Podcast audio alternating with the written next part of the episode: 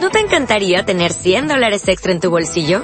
Haz que un experto bilingüe de TurboTax declare tus impuestos para el 31 de marzo y obtén 100 dólares de vuelta al instante.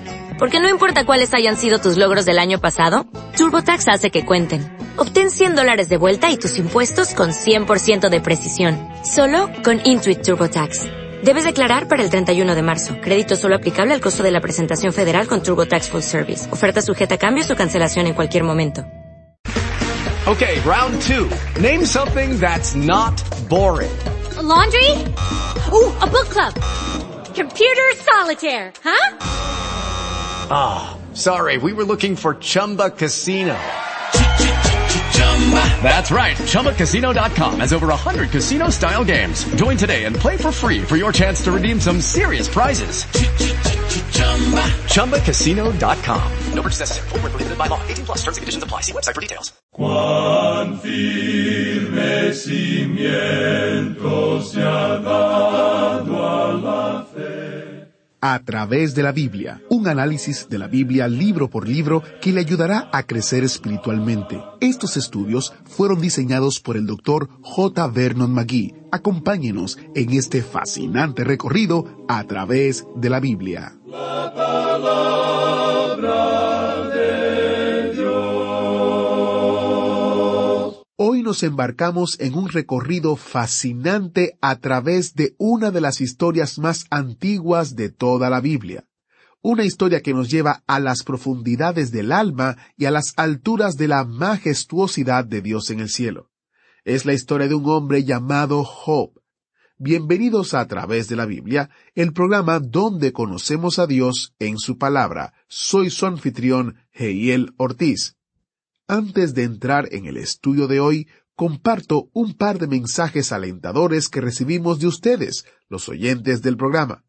Liliana nos dice, Estoy inmensamente agradecida con Dios y con ustedes. Este programa me ayuda a sostenerme de las manos con Cristo. Dios bendiga a todos ustedes que hacen posible este programa para conocer al Padre Todopoderoso. Laura comentó en una de nuestras publicaciones de Facebook. Muchas gracias, amados hermanos. El programa es de gran bendición en nuestro crecimiento espiritual. Con mi familia nos subimos al bus todas las mañanas a través de Radio Cultural TGN. Muchas gracias Liliana, muchas gracias Laura por compartirnos su testimonio y compartirnos que están ahí, formando parte del autobús bíblico. Si usted desea compartir con nosotros también su testimonio, puede escribirnos ya sea en las redes sociales o a nuestro correo electrónico atv@transmundial.org. Ahora pasamos a nuestras Biblias, al capítulo 1 de Job, e iniciamos nuestro tiempo en oración. Padre Celestial, te damos gracias por tu fidelidad. Te pedimos que continúes abriendo nuestros ojos para que podamos ver las maravillas de tu palabra. Usa este tiempo al Maestro y que tu Espíritu Santo habla nuestra mente y corazón a medida que vamos estudiando tu palabra. En el nombre de Jesús oramos. Amén. Ahora le invito a que tome su Biblia o encienda su Biblia e iniciamos nuestro recorrido bíblico de hoy con las enseñanzas del Dr. Magui en la voz de nuestro hermano Samuel Montoya. Comenzamos hoy nuestro estudio del libro de Job y este es un libro muy notable. Es el primero de los libros poéticos. En esta serie de libros que estamos comenzando hoy tenemos además del libro de Job los libros de Salmos, Proverbios, Eclesiastés, Cantar de los Cantares y Lamentaciones. Usted descubrirá que de este libro que tenemos aquí, así como de los demás libros poéticos, no debe tomarse como si su contenido fuera algo imaginario o irreal. Tampoco debemos interpretar con el término poético como si fuera algo que tiene rima. La poesía hebrea se forma por medio de la repetición de una idea que se llama paralelismo. Ahora, el diálogo en el libro de Job es poético. La conversación en ese día era en forma poética. Si usted ha leído alguna vez la Ilíada o la Odisea de Homero, puede tener un ejemplo de cómo era la literatura secular de entonces, porque era algo común en esos días. Ahora, este libro es algo realmente notable, como ya hemos dicho. Hay muchas cosas interesantes que se pueden decir de él. ¿Quién fue su autor? Pues bien, se ha sugerido que Moisés podría haber sido su autor.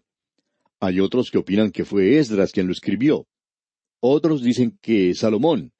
Y aún hay otros que mencionan a Job y también a uno de los amigos de Job llamado Eliú. Él es uno de los consoladores miserables, digamos, de Job. Hay quienes creen que fue este hombre Eliú quien lo hizo. No estamos muy seguros, pero puede que haya sido él quien lo hizo. Notemos lo que dicen los versículos 16 y 17 del capítulo 32 de Job. Yo pues he esperado, pero no hablaban. Más bien callaron y no respondieron más. Por eso yo también responderé mi parte. También yo declararé mi juicio. Usted puede darse cuenta de la forma en que está hablando Eliú y puede notar que usa el pronombre yo en estos versículos en forma repetida, lo que podría indicar que él fue quien lo escribió. Ahora hay algo más que es de interés acerca de este libro. Nosotros no sabemos quién fue el autor, tampoco sabemos el período cuando vivió Job, no sabemos ni siquiera dónde vivió. Ahora sabemos que habrá personas que digan dentro de un momento que aquí podemos leer que hubo en tierra de Uz un varón llamado Job. Bueno, nosotros hemos sido presentados a este hombre y vamos a aprender mucho acerca de él, pero sinceramente hablando, no conocemos la tierra de Uz. No sabemos que ninguna persona haya podido señalar el lugar exacto donde estaba ese lugar. Hablaremos de eso un poco más adelante. Pero la época y el lugar, que son cosas de tanta importancia en estos libros o en cualquier literatura, no son mencionados aquí. No se menciona el tiempo y tampoco se menciona el lugar. Ahora podemos sugerir ciertas cosas y vamos a hacer eso. En primer lugar, quisiéramos sugerir que esto nos llega de la época de los patriarcas, debido al período de la duración de la vida de Job. Él, como usted sabe, vivió mucho tiempo y esto indica que este hombre habría vivido en esa época en particular.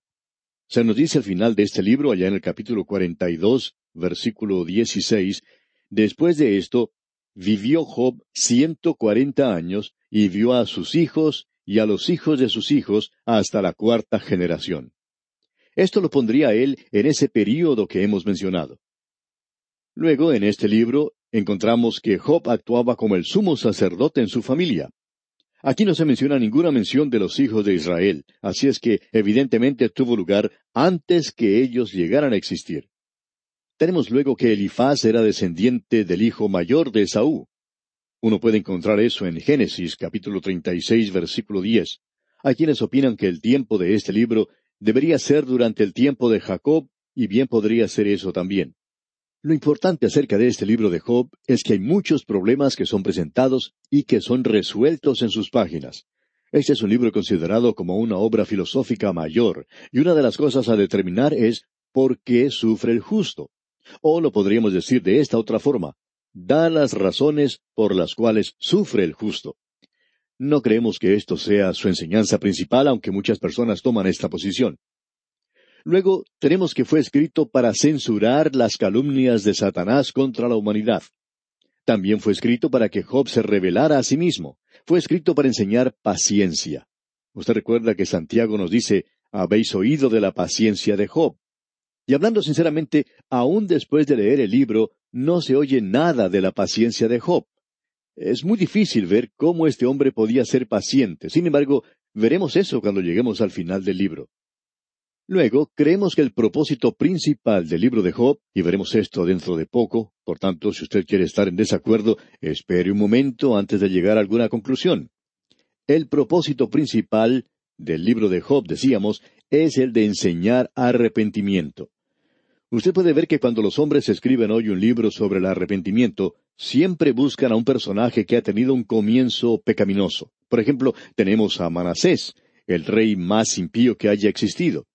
Vemos su historia en los libros históricos del Antiguo Testamento. Él se arrepintió, y debemos decir que de esa clase de gente siempre pensamos nosotros.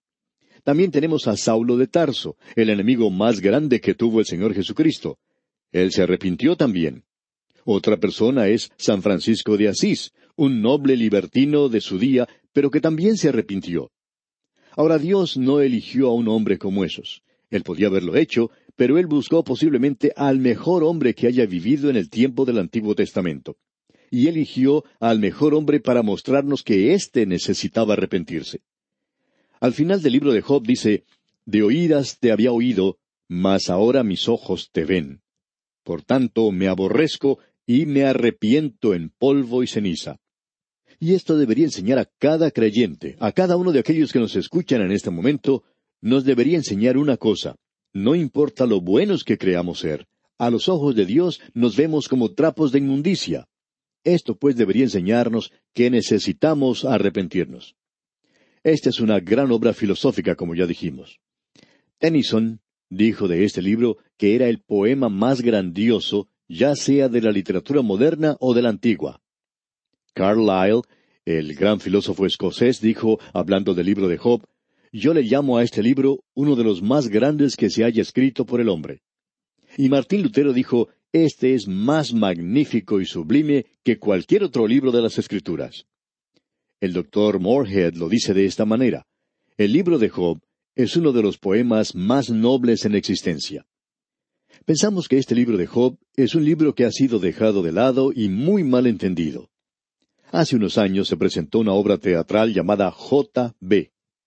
La escribió Archibald MacLeish, y era bastante sincero en la manera de hacerlo.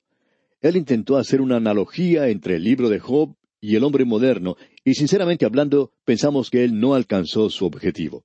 Aunque él mencionó la situación de la humanidad en el día de hoy y sabía mucho sobre eso, pero no creemos que él supiera lo suficiente acerca de Job y del gran propósito que él tenía. Él habla de desesperación y también de la esperanza del hombre moderno en ese libro. Pero debemos decir que más allá de eso, no creemos que exista ninguna analogía y vamos a decirle por qué. El libro de Job revela a un hombre que está muy consciente de Dios, quien al principio no se veía a sí mismo a la luz de la presencia de Dios y que no encontraba nada malo en sí mismo, aunque él era ciertamente una persona muy egoísta en lo que concernía a su propia justicia. Y él mantuvo esto ante aquellos que le rodeaban. Él dijo que pensaba que ante Dios él estaba bien. En realidad, él quería entrar a la presencia de Dios para defenderse a sí mismo. Y cuando lo hizo, se dio cuenta que necesitaba arrepentirse. Podemos darnos cuenta que esto no representa al hombre moderno para nada. El psiquiatra en el día de hoy le dice al hombre moderno que la razón por la cual él está haciendo esas cosas malas es porque su mamá no lo amó como lo debería haber amado. Y pensamos que el verdadero problema es que su madre no lo castigó tanto como merecía. Eso es lo que anda mal con la presente generación, y la causa de la mayoría de los problemas que tenemos es esa. Pero el problema en realidad es que la madre y el padre fueron negligentes en cuanto a la disciplina del joven y de la joven de hoy. Reconocemos que esa es la causa de la gran mayoría de los problemas hoy. Pero usted puede apreciar que no podemos ir acusándonos los unos a los otros. Nosotros estamos tratando de acusar a alguna otra persona por nuestras deficiencias, nuestra falta de habilidad y nuestro pecado. No estamos haciendo las cosas correctamente. Hay uno que llevó todos nuestros pecados, pero hasta cuando usted y yo reconozcamos que somos pecadores y nos acerquemos a Él, amigo oyente, estamos echándole la culpa a quien no la merece. Pensamos que es algo muy vil el que nosotros le echemos toda la culpa a la madre. Eso es algo terrible de hacer contra una persona y encontramos que muchas personas lo están haciendo en el día de hoy. Nosotros tenemos aquí ese problema. El hombre moderno se encuentra en un verdadero apuro y está en una situación desesperada, pero su gran problema es que le está echando la culpa a otros y no se puede dirigir a ningún lugar donde pueda encontrar consuelo, porque el hombre moderno de nuestra época, con todo su materialismo y secularismo, se ha rodeado de todos los adelantos de la ciencia, pero no tiene un Dios a quien dirigirse. Uno puede visitar algunas casas modernas y encontrar que tienen un sinnúmero de artefactos modernos que lo sorprenden a uno. Botones por aquí y botones por allá para encender las luces desde un lugar central sin necesidad de ir a otras partes de la casa, desde donde también se pueden hacer sonar timbres y abrir desde ese mismo lugar diferentes puertas en la casa y encender las luces de afuera. Uno nunca termina de sorprenderse cuando ve cosas como estas. Y esto para ellos es algo que les da seguridad, y muchos de nosotros tenemos cosas similares. ¿Por qué? Porque el hombre moderno, amigo oyente, no tiene cómo ir a Dios hoy, no tiene un Salvador a quien dirigirse. Job lo hizo. En realidad, Dios le está dando a él una experiencia que finalmente lo llevará a la presencia misma de Dios. El hombre moderno en nuestros días está pasando por una experiencia en la cual aún en esta sociedad tan materialista y confiada en todos esos artefactos modernos y con todas las comodidades de la vida, se halla completamente a la deriva en un mar sobre un pequeño pedazo de madera. No sabe ni a dónde está ni cuál es su rumbo. Y eso es algo que nos asusta, diremos de paso. En realidad, en la actualidad hay algunas personas que están pensando que más allá debe haber alguien. Tenemos una canción moderna que dice, Pon tu mano en la mano del hombre de Galilea. Pues bien, Así nos estamos acercando a la realidad. Pero aún así pensamos que no están dando en el blanco, porque uno tiene que acercarse a Él como pecador. Usted lo tiene que aceptar a Cristo primero, es decir, como Salvador. Hoy en día escuchamos mucho acerca de hacer nuestra dedicación a Cristo. Y de paso quisiéramos preguntarle, amigo oyente, ¿cuál es su dedicación? Si usted piensa que es nada más que el acercarse a Él hoy y decirle que lo va a hacer su Señor, como muchos dicen, eso en realidad no será suficiente.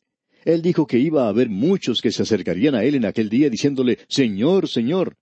Usted no lo puede hacer a Él primero su Señor. En primer lugar, lo tiene que aceptar como Salvador. Él murió por usted.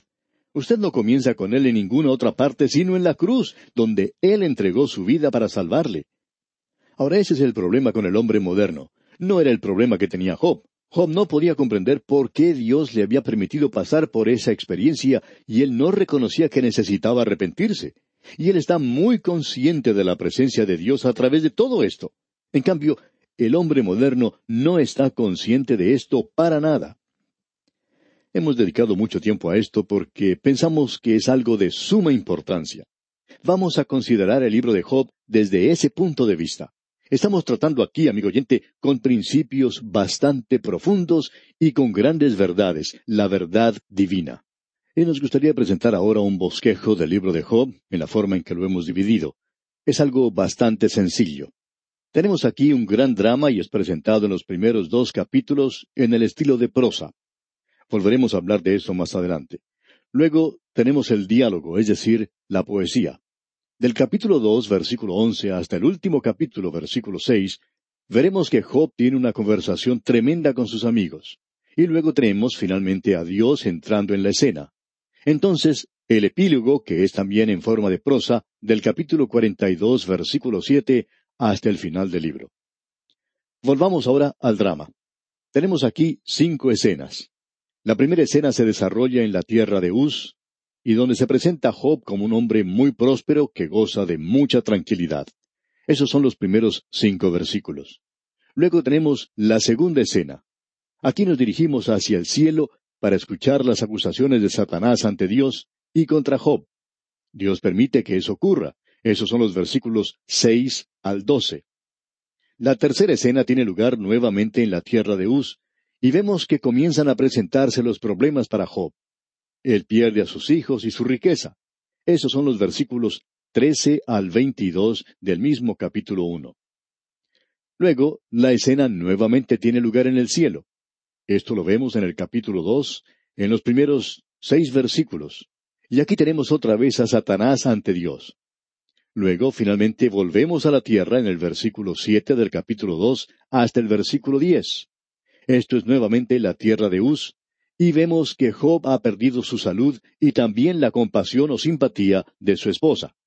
Este es un libro tremendo, podemos decir de paso, y vamos a ver en realidad lo que Satanás está haciendo contra este hombre, quitándole todo lo que tiene para que él llegue a negar a Dios. Y aún su propia esposa sugiere que lo haga. Le dice, maldice a Dios y muérete. La escena comienza entonces en el capítulo uno, versículo uno. Leamos. Hubo en tierra de Uz un varón llamado Job, y era este hombre perfecto y recto, temeroso de Dios y apartado del mal.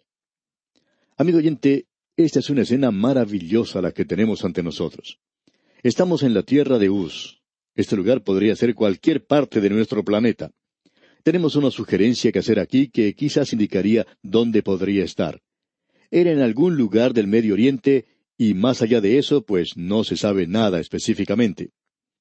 José el historiador, da un poco de luz sobre la ubicación de Uz. Según Génesis capítulo 22, versículo 21, el primogénito de Nacor, el hermano de Abraham, se llamaba Uz, y se nos dice que él fue fundador de la antigua ciudad de Damasco. En realidad, esta es la ciudad más antigua que ha sido habitada continuamente en este mundo. Reconocemos que hay algunas otras ciudades que también dicen ser eso. Ahora Job vivió en algún lugar en el desierto de Siria, donde más tarde el Señor envió al apóstol Pablo para que realizara algunos estudios de posgraduado. Lo que pensamos nosotros que pueda ser la tierra de Uz puede ser un lugar diferente al que usted piense, pero aún así estamos seguros que aquí tenemos algunas lecciones que Dios quiere que aprendamos. Ahora se nos dice aquí que el nombre de este hombre era Job y que este hombre era en realidad perfecto. Ahora, ¿qué quiere decir con esto de perfecto? Pues bien, quiere decir esto. Él era perfecto en su relación con Dios, en el sentido en que ofrecía sacrificios, y él realizaba estos holocaustos a favor de sus hijos. Eso lo veremos más adelante en el versículo cinco. Este hombre era temeroso de Dios. Él tiene un concepto alto y santo de Dios, y como resultado odia el mal. Es un poco diferente al hombre moderno, ¿no le parece? Ahora es un hombre también muy rico, como vamos a ver más adelante. Vamos a ver si lo podemos conocer un poco mejor. Leamos el versículo dos de este capítulo uno de Job. Y le nacieron siete hijos y tres hijas. O sea que él tenía una familia maravillosa. Estos diez hijos de Job vivían en mucho lujo y comodidad. Escuchemos lo que dice la primera parte del versículo tres. Su hacienda era siete mil ovejas, tres mil camellos, quinientas yuntas de bueyes, quinientas asnas y muchísimos criados. Ahora esos camellos eran muy importantes por varias razones. La leche de camello especialmente era un lujo. También se nos dice que tenía quinientas asnas. Bueno, ¿y para qué tenía tantas? Pues parece que él tenía una empresa de transportes, pero él usaba los camellos y las asnas por la leche que daban. Esto se consideraba como algo muy apetecido en esos días, y eso es algo que estamos dispuestos a pasar por alto. Ahora podemos decir que este hombre estaba viviendo lujosamente. Y se nos dice en la segunda parte del versículo tres, y era aquel varón más grande que todos los orientales. Esto nos dice mucho acerca de este hombre. Era una persona muy rica, mucho más rica que los millonarios que conocemos en nuestros días. Él era un hombre muy rico en su día. Luego en el versículo cuatro leemos, E iban sus hijos y hacían banquetes en sus casas, cada uno en su día, y enviaban a llamar a sus tres hermanas para que comiesen y bebiesen con ellos. Ahora ellos están viviendo con tremendo lujo. Ellos tenían una vida bastante fácil, pudiéramos decir. Pero notemos que en medio de todo esto había un temor en el corazón de Job. Leamos el versículo cinco. Y acontecía que habiendo pasado en turno los días del convite, Job enviaba y los santificaba, y se levantaba de mañana y ofrecía holocaustos conforme al número de todos ellos, porque decía Job, Quizá habrán pecado mis hijos y habrán blasfemado contra Dios en sus corazones. De esta manera hacía todos los días. Lo que nos llama la atención aquí es que Job no sentía que él necesitaba presentar un holocausto por sí mismo. Él pensaba que estaba bien con Dios. Él sentía que quizás sus hijos o sus hijas no estaban tan cerca de Dios como deberían estarlo, de modo que él ofrecía holocaustos por ellos. Él era como el sumo sacerdote en su propia familia. Podemos decir aquí que este es un cuadro bastante destacado el que se nos está presentando. Esta es la primera escena y es una escena maravillosa de un hombre rico que vive lujosamente. Él tenía de todo, él tenía todo lo que necesitaba en abundancia, pero él tenía un temor en su corazón. Y pensamos que hay muchos en el día de hoy que sienten lo mismo acerca de sus propios hijos e hijas. Este hombre reconoció que él no podía hacer nada con ese problema, por tanto, se dirigió a Dios. Amigo oyente, hay muchos padres y madres en nuestros días que están muy preocupados porque tienen un hijo o una hija que ha abandonado su hogar y que está con problemas, quizá usando drogas, y ellos no han tenido la capacidad de dirigirse a Dios como lo hizo este hombre, y como resultado debemos decir, ellos se encuentran con problemas demasiado grandes para resolver. Ahora Job reconoce eso, y esa es nuestra primera escena. En nuestro próximo programa Dios mediante, y no tome esto como un chiste, vamos a ir al cielo para ver qué es lo que ocurre allí. Le invitamos, pues, a acompañarnos.